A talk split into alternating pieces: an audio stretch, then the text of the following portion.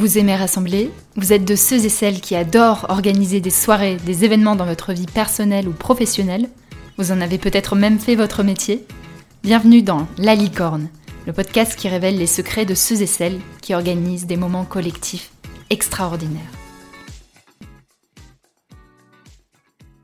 Oyez, oyez, chers auditeurs et auditrices, je m'appelle Lily Gros et je suis ravie de vous présenter ce nouvel épisode. Aujourd'hui, j'accueille Mounia RK, alors Mounia mesure 1m56 et demi et elle insiste sur le et demi. Mounia est maman de deux enfants et dans sa vie professionnelle, elle est passée d'ingénieur à ritualiste pour aider chacun à créer, honorer et célébrer ces moments extraordinaires. La question du jour qu'on va explorer ensemble, c'est comment célébrer l'arrivée d'un enfant dans le monde. Bonjour Mounia Bonjour Lily Merci de nous rejoindre pour euh, cet épisode, je suis très contente de, de t'accueillir. Bah, je suis ravie d'être là. Et d'ailleurs, je glisse un, mot de remerciement à Claire Bourrassé, qui est la personne qui a, permis de nous rencontrer. Merci beaucoup, Claire, d'avoir euh, pensé à nous connecter. Mounia, quel moment extraordinaire est-ce que tu vas nous raconter aujourd'hui? Je vais vous raconter le baptême de mon fils, Calixte. Génial. Avant qu'on rentre dans le cœur de cette histoire, je te propose une question brise-glace pour qu'on apprenne à se connaître. La question du jour, c'est quand t'es-tu senti profondément en joie pour la dernière fois? Ce matin.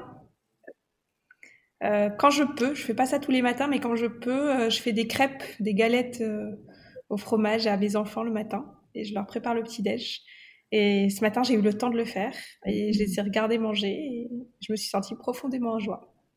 Ah, j'adore. Les crêpes, c'est un sujet qui me touche beaucoup. On avait ce rituel tous les dimanches soirs quand j'étais petite de manger des crêpes. Donc, ça me fait une belle Madeleine de Proust de, de t'entendre partager ça. Merci. Bah, pour moi, c'est hyper important. En fait, le rituel du petit déjeuner, euh, c'est un, moment que j'aime beaucoup. Et, euh, et s'organiser pour pouvoir avoir ce petit moment en famille avant d'aller à l'école, etc. Euh, on n'y arrive pas tous les matins. Hein. Il y a des matins où c'est la guerre, la course, etc. Mais quand je peux le faire, bah, je me sens vraiment en joie. Je t'ai introduite tout à l'heure en tant que ritualiste. Tu viens de parler des, des rituels. Alors, ritualiste, c'est un métier qui est pas très très connu, si je me si je me trompe pas. Qu'est-ce que tu mets derrière ce mot-là?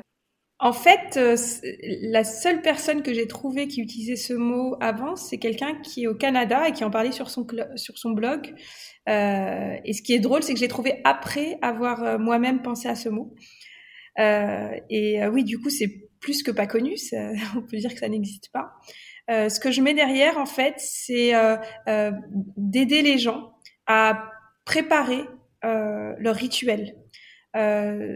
En fait, j'ai l'impression que on avait plein de rituels dans nos traditions culturelles et religieuses, que maintenant on est une génération où, en tout cas pour certains d'entre nous, on s'est peut-être un peu éloigné des autoroutes de rituels que nos traditions nous fournissaient, en tout cas sur certains points. Euh, et du coup, euh, mon métier de ritualiste, c'est d'aider les gens à réinventer leurs rituels et à s'en trouver. Ça part de la conviction que, à mon avis, l'être humain a besoin de rituels et que ça nous aide vraiment à, à passer les étapes dans notre vie et aussi à, à vivre euh, les moments euh, importants. Merci. Et c'est quelque chose qui résonne beaucoup en, en, en, moi, ce que tu dis. Et je pense que c'est pour ça que Claire nous a connectés cette question de comment on célèbre des grands passages de la vie, notamment, moi je me suis mariée il y a, il y a un an et demi, deux ans maintenant, et c'est vrai que ce, moment a été très particulier et on s'est beaucoup posé la question de comment le faire pour que ça ait du sens pour nous, pour pas répéter, tu vois, des, des traditions qui nous correspondaient peut-être ou pas, et rentrer dans quelque chose qui nous correspond et sur lequel on mettait de l'importance quand même. C'est exactement ça. C'est se, se réapproprier euh, les rituels euh, et en faire des choses euh, qui honorent en fait l'être complexe que nous sommes. On n'est jamais juste une chose. Donc comment est-ce que on, crée, on réinvente des rituels qui nous vont bien? Et justement, en parlant de, moments de vie qui sont importants. Aujourd'hui, on va parler de la célébration des naissances. Donc, comment est-ce qu'on accueille un, enfant dans le monde? Pourquoi ce sujet est important pour toi ou ce moment est important La naissance, qu'est-ce que ça t'évoque?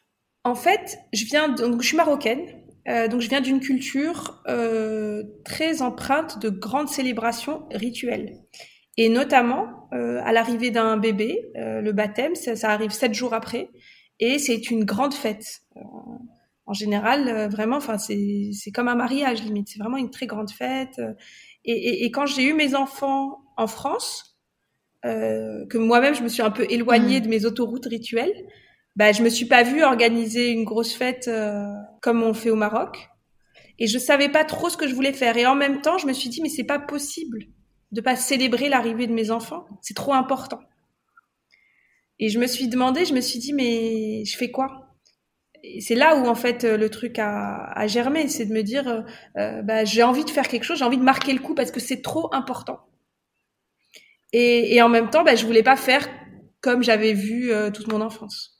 Mes traditions m'ont aidé à, à, réaliser à quel point c'est sympa, à quel point c'est important de marquer le coup. J'ai beaucoup de gratitude pour euh, cette enfance justement euh, au Maroc où, où j'ai pu découvrir l'importance des rituels, l'importance des célébrations. et ensuite, une fois que je m'étais dit ça, bah ok, je fais comment? Bah, Je ne vais pas faire la, la même chose parce que ça ne me parle plus, parce que ce n'est plus moi mais qu'est-ce que je fais du coup? Et c'est là où la question s'est posée. Et justement, moi j'aimerais bien, euh, si tu le veux bien, nous raconter l'histoire du baptême de, ton fils, du baptême laïque de ton fils. Je te laisse le micro pour que tu nous racontes cette, euh, belle histoire.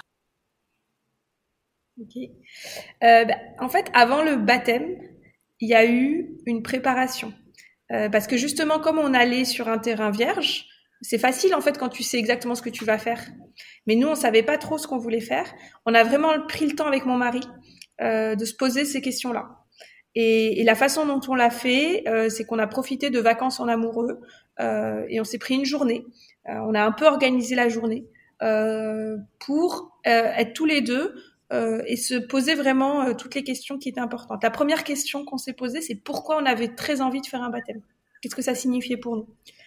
Et, et, pour ça, finalement, c'était assez simple. Hein. C'était, c'était pour nous un peu la, la welcome party du bébé. Euh, c'est un peu, euh, bah oui, euh, donc notre fils s'appelle Calixte. Bah Calixte, t'arrives, euh, t'arrives sur Terre. on a envie de fêter ça. On est trop content que tu sois là, en fait. On a envie de te dire bienvenue dans la communauté des humains. Et, et, en fait, voilà, au fil de cette journée, on a vraiment, on s'est posé la question de, du sens euh, de cet événement, de l'arrivée de notre bébé, euh, de qu'est-ce qu'on avait envie de lui transmettre, euh, de ce qui nous semblait important en termes de valeurs, en termes de, de tradition aussi. Euh, et, donc voilà, il y a vraiment eu cette préparation qui était déjà en vrai un moment extraordinaire. Je pense qu'on aurait fait que la préparation et on n'aurait finalement pas fait la fête. Euh, on aurait quand même été content. Et, et, au passage, euh, nous, on a choisi à chaque fois pour nos deux enfants de faire les baptêmes un an après leur arrivée parce que justement euh, la première année on trouvait qu'on était trop dans le feu d'un petit bébé qui fait passer nuit, on était fatigué, etc. Donc nous on a pris le temps euh, de, digérer tout ça. Et du coup euh, dans cette préparation il y a eu aussi une reconnexion euh, de notre couple.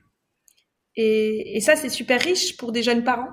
Euh, parce que justement, dans les premières années de vie d'un bébé, ben, on se retrouve souvent à être plus parents finalement que, que amoureux, et se dire, bah non, en fait, on va se prendre des vacances tous les deux. Et puis euh, en plus, on va y organiser une journée euh, où on va se poser des questions très profondes, on va se remémorer nos souvenirs, on va se remémorer le pourquoi on est ensemble et pourquoi on a voulu faire des enfants ensemble. Euh, enfin, c'est c'est un trésor qui va bien au-delà de d'inviter ses proches et, et de fêter un événement, quoi. donc voilà, ça et du coup, est-ce que vous avez impliqué des, des, personnes dans la, dans la conception, dans la préparation du baptême, ou est-ce que c'est vraiment quelque chose que vous avez voulu faire à, à deux? En fait, la journée de préparation euh, qui est arrivée bien en amont du baptême, on l'a vraiment faite à deux. Euh, ce qui était bien, c'est qu'à l'issue de cette journée, on avait une idée assez claire de ce qu'on avait envie de faire, de ce qu'on avait envie de transmettre. Et ensuite, euh, les, les, premières personnes qu'on a appelées après cette journée, c'est le parrain et la marraine euh, de notre fils. Et, eux, on les a beaucoup impliqués, on les a beaucoup euh, sollicités. D'ailleurs, on les remercie parce qu'ils ont joué le jeu. Euh, et, ils nous ont vraiment aidés. On a plutôt organisé le baptême à quatre finalement. Et concrètement, je suis très curieuse que tu nous racontes à quoi est-ce que ça ressemble un, un baptême laïque. J'ai déjà vu un, voilà, je pense que c'était un baptême à la mairie. Alors je sais pas si c'est le nom baptême qui correspond, mais j'ai j'ai jamais vu de baptême laïque. Et à quoi, à quoi est-ce que ça a ressemblé pour vous? Alors c'est intéressant ce mot de laïque. Moi, ça m'amuse toujours beaucoup. Euh, je pense qu'à la mairie, ça s'appelle un baptême républicain, si je ne me trompe pas. Euh, nous, en fait, on savait pas si on voulait faire un truc laïque. On savait que ça allait pas être religieux dans le sens où on n'allait pas choisir une religion et suivre euh, le process euh, de rituel d'une religion précise. Ça, on le savait. Pourquoi? Parce que bon, moi, je suis musulmane. Euh, mon mari est de tradition catholique, mais il n'est pas, il est pas très, il n'est pas très pratiquant. Et du coup, on savait que de toute façon, ce serait un mélange dans tous les cas. Euh, et est-ce que c'était laïque? Alors, je ne sais pas ce qu'on met derrière laïque, parce qu'en fait, finalement, euh, sans avoir d'idée préconçue, on s'est rendu compte qu'on avait envie que les religions soient présentes ce jour-là, mais peut-être d'une autre façon. Euh, et c'est ça qui est aussi très très intéressant quand on prend le temps de se poser la question, euh, c'est que on n'est pas obligé quelque part de jeter le bébé avec l'eau du bain. Ça veut dire qu'on peut sortir entre guillemets euh, d'une autoroute où on dit bah un baptême chez les musulmans c'est comme ça, chez les chrétiens c'est comme ça, et tu suis l'autoroute. On peut sortir de ça et faire un truc qui nous parle plus. Et en même temps, on n'est pas obligé de euh, rejeter entre guillemets tout ce qu'il y a dans les baptêmes religieux qui nous plaisent. Et très concrètement, euh, par exemple, dans un baptême musulman, on a l'habitude d'égorger un mouton. C'est le sacrifice du qui, qui, qui, dit un peu bah, l'appel de la vie, euh, voilà. Moi, c'est quelque chose qui ne me parle absolument pas. Je, je, je, je... D'ailleurs, je suis devenue végétarienne depuis quelques mois, donc en, encore plus, euh, ça ne me parle absolument pas. Par contre, dans un baptême musulman, il y a également un truc qui me parle beaucoup plus et qui me touche, c'est de, c'est de, de dire l'appel à la prière et la profession de foi à l'oreille du bébé et que personne n'entende dans l'assemblée à part le bébé quelque part. Et ça, par exemple, c'est quelque chose que j'ai repris. Et c'est là où on a un peu euh, joué entre guillemets avec nos traditions. Euh, on a quelque part recréé une cérémonie en puisant euh, ce qui nous plaisait, ce qui nous parlait. Est-ce qu'il y a d'autres choses que tu as, des d'autres ingrédients, des moments marquants qui ont été forts en fait pour toi dans ce dans ce baptême? En fait, c'est justement les rituels qu'on a choisis. Donc là, je viens de vous parler de l'appel à la prière euh, à l'oreille de, de, Calixte. Ben ça, par exemple, j'ai demandé à mon cousin de le faire euh, et il était hyper content, hyper honoré de de représenter quelque part la famille marocaine euh, avec ce rituel. Euh, on a également euh, sollicité donc Orlan, la, la marraine de, de, mon fils, de Calix, qui est catholique, et on lui a demandé, on lui a dit, mais alors si on voulait trouver un rituel chrétien qui qui nous parle, qu'est-ce que tu en penses? Et, et, elle nous a proposé quelque chose qu'on a trouvé super. C'est simplement d'offrir un vêtement blanc euh, au bébé en signe de renouveau, en signe de, de, de vie. Euh, et donc c'est justement euh, ces moments-là où finalement on a on a mixé des rituels qui m'a qui m'a beaucoup touchée. Euh, et puis et puis aussi euh, un truc que j'ai dit justement à l'assemblée et que j'aurais jamais cru pouvoir dire. Du coup je le redis même si c'est un truc qui me je sais pas si ça me gêne ou ça me touche mais euh, mes, mes enfants s'appellent Leila et Calixte. Et donc Leïla, bon bah c'est un nom euh, marocain mais international. Donc on comprend très bien que que la fille d'une marocaine et d'un français s'appelle Leïla. Euh, et, et Calixte, euh, c'est beaucoup plus original. Et en fait, ce qui s'est passé, c'est que on avait décidé avec mon mari à l'avance que bah, si on avait deux enfants, qu'il y en aurait un qui aurait un nom euh, marocain et, et l'autre français, en tout cas en premier prénom. Ils ont tous des seconds prénoms de, de l'autre pays, on va dire. Et en même temps, ben voilà, je, je, je, je, savais pas trop comment choisir un prénom entre guillemets français pour mon fils. Et, et, et Calixte, en fait, on l'a trouvé dans une bande dessinée qu'on adore, euh, qui s'appelle L'or et le sang, où il y a un certain euh, Calixte qui, en plus, va au Maroc. Donc, on trouvait ça super intéressant. Euh, et puis, en fait, après, on a cherché un peu. Euh, les seules personnes qu'on connaissait autour de nous qui s'appelaient Calixte euh, bah, venaient en général euh, de famille, euh, c'est vrai, très catholique. Mais bon, voilà. Et, euh, en fait, les, les, seules personnes célèbres qu'on a trouvées avec ce prénom, c'était trois papes. Et après, j'ai souvent fait la blague de dire bah oui, le prénom d'un pape pour le fils d'un athée et d'une musulmane, c'est parfait, c'est la paix dans le monde. Et donc moi, en fait, je me rends compte que parfois je fais des blagues de choses qui me touchent en fait. Euh, et en fait, pour moi, c'est vrai que finalement donner un prénom, le prénom d'un pape à, mon fils, c'est beaucoup plus important qu'une blague en fait. C'est vraiment une, envie d'universel, une envie de paix dans le monde, une envie de, reconnexion. Et, euh, et c'est des thèmes en fait qui sont hyper importantes. On s'est rendu compte dans cette journée euh, que tout ce qu'on a transmis à notre fils, tout ce qu'on a transmis à l'Assemblée, ça ne parlait que d'universel, ça ne parlait que, que justement la chance qu'on a eue tous les deux d'être nés dans des familles très ouvertes d'esprit, très tournées vers l'extérieur, vers les autres cultures. Euh, et c'est ça qu'on a voulu donner à notre fils. Et finalement, son prénom, bah, c'est un peu ça. Merci d'avoir raconté l'histoire du, prénom. Je trouve que ça met bien en relief justement le sens que vous avez donné à cette journée. Et l'autre question que je voulais te poser, c'est en prenant du recul, en sortant de, cette histoire, on est dans le, dans le moment licorne. Quelle était pour toi peut-être la chose, l'ingrédient qui a fait que vous avez réussi à transformer ce moment que vous auriez pu vivre d'une manière bien différente en un moment qui a été marquant, extraordinaire pour vous? Mais en fait, c'est juste de se donner le droit de le vivre. On aurait très bien pu ne pas faire de baptême. Et d'ailleurs, autour de moi, je vois la plupart des gens, bah, soit ils sont dans une tradition religieuse et ils font le baptême religieux, soit ils ne font rien. Et, et, c'est ça, c'est de se dire, bah, finalement, bien, bien sûr, on a des enfants. Euh, en plus, cette année, il y a eu le coronavirus. On aurait tellement pu avoir la flemme d'organiser tout ça. Et de se dire, bah non, en fait, c'est un moment extraordinaire, donc je vais en faire quelque chose d'extraordinaire. C'est déjà ça le premier truc, c'est l'impulsion. De se dire, non, non, on va le faire, on va se motiver. Et, et je, je, suis hyper contente qu'on se soit motivé à le faire parce que maintenant, on est bientôt euh, euh, à la fin de l'année 2020. Euh, je, je, je, me retourne sur cette année et je me rends compte que c'était l'un des moments les plus euh, géniaux qu'on ait vécu en famille. Et mmh. il y a beaucoup d'invités qui m'ont confié la même chose, qui m'ont dit mais merci parce qu'en fait, euh, tu nous as fait vivre un moment sympa dans cette année qui n'a pas forcément été simple. Là, je pense que tu vas donner envie à, pas mal de futurs parents ou de personnes qui sont dans l'entourage de parents en devenir. Si tu avais un conseil à donner à, voilà, à des personnes qui ont envie de célébrer l'arrivée d'un enfant dans, dans, leur famille et d'en faire un moment extraordinaire, si tu avais un conseil à leur donner, qu'est-ce que tu leur dirais? Bah, Juste d'y aller, de se faire confiance et de faire simple. Euh, c'est pas la peine de faire un truc très compliqué. Et vraiment le truc d'être dans une posture où on, on, ne rejette pas toutes nos traditions.